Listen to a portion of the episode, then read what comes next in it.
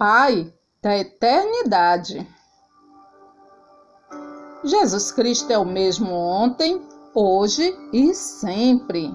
Cristo reina sobre todos os governos celestiais, autoridades, forças e poderes. Ele tem um título que está acima de todos os títulos das autoridades que existem neste mundo e no mundo que há de vir. O Senhor é o Deus verdadeiro, ele é o Deus vivo, o Rei eterno. Quando o Senhor fica irado, a terra treme, as nações não podem suportar sua ira. Pelo seu poder, o Senhor Deus fez a terra. Com a sua sabedoria, ele criou o mundo, e com a sua inteligência, estendeu o céu como se fosse uma coberta.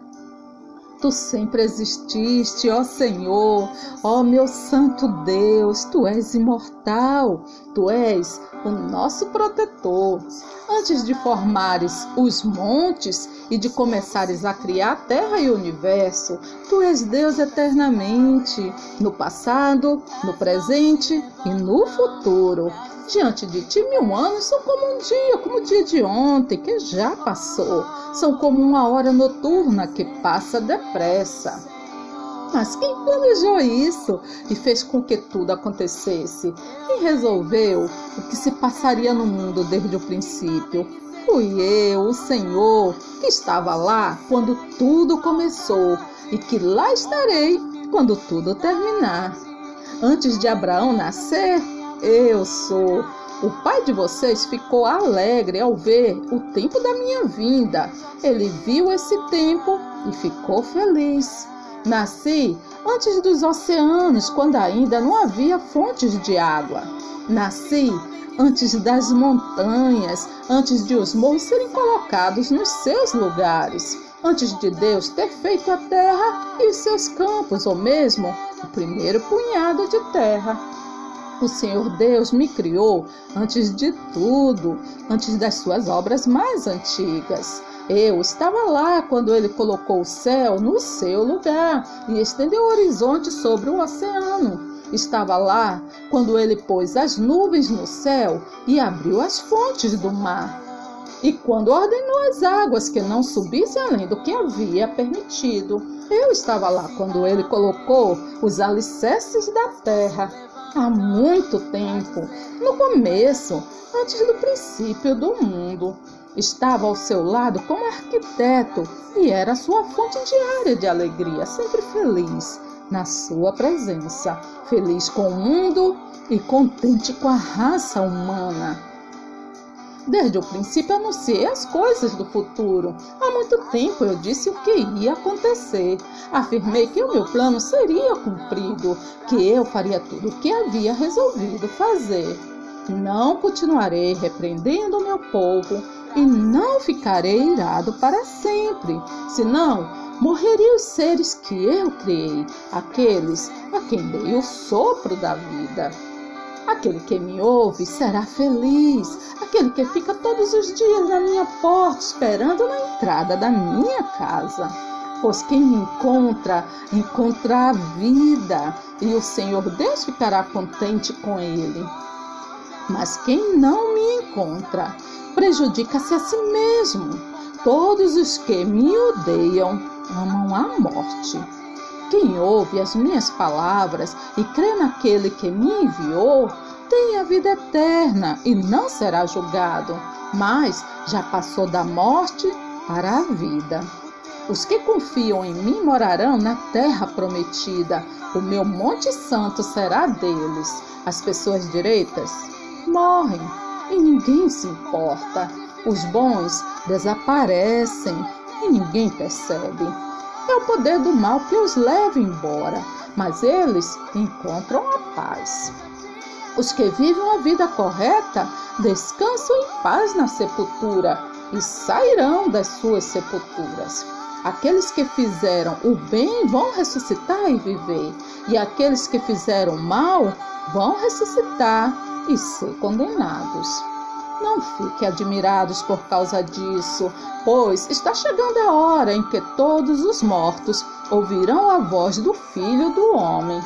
Vem a hora, e ela já chegou, em que os mortos vão ouvir a voz do Filho de Deus, e os que a ouvirem viverão. Assim como o Pai é a fonte da vida, assim também fez o Filho ser a fonte da vida.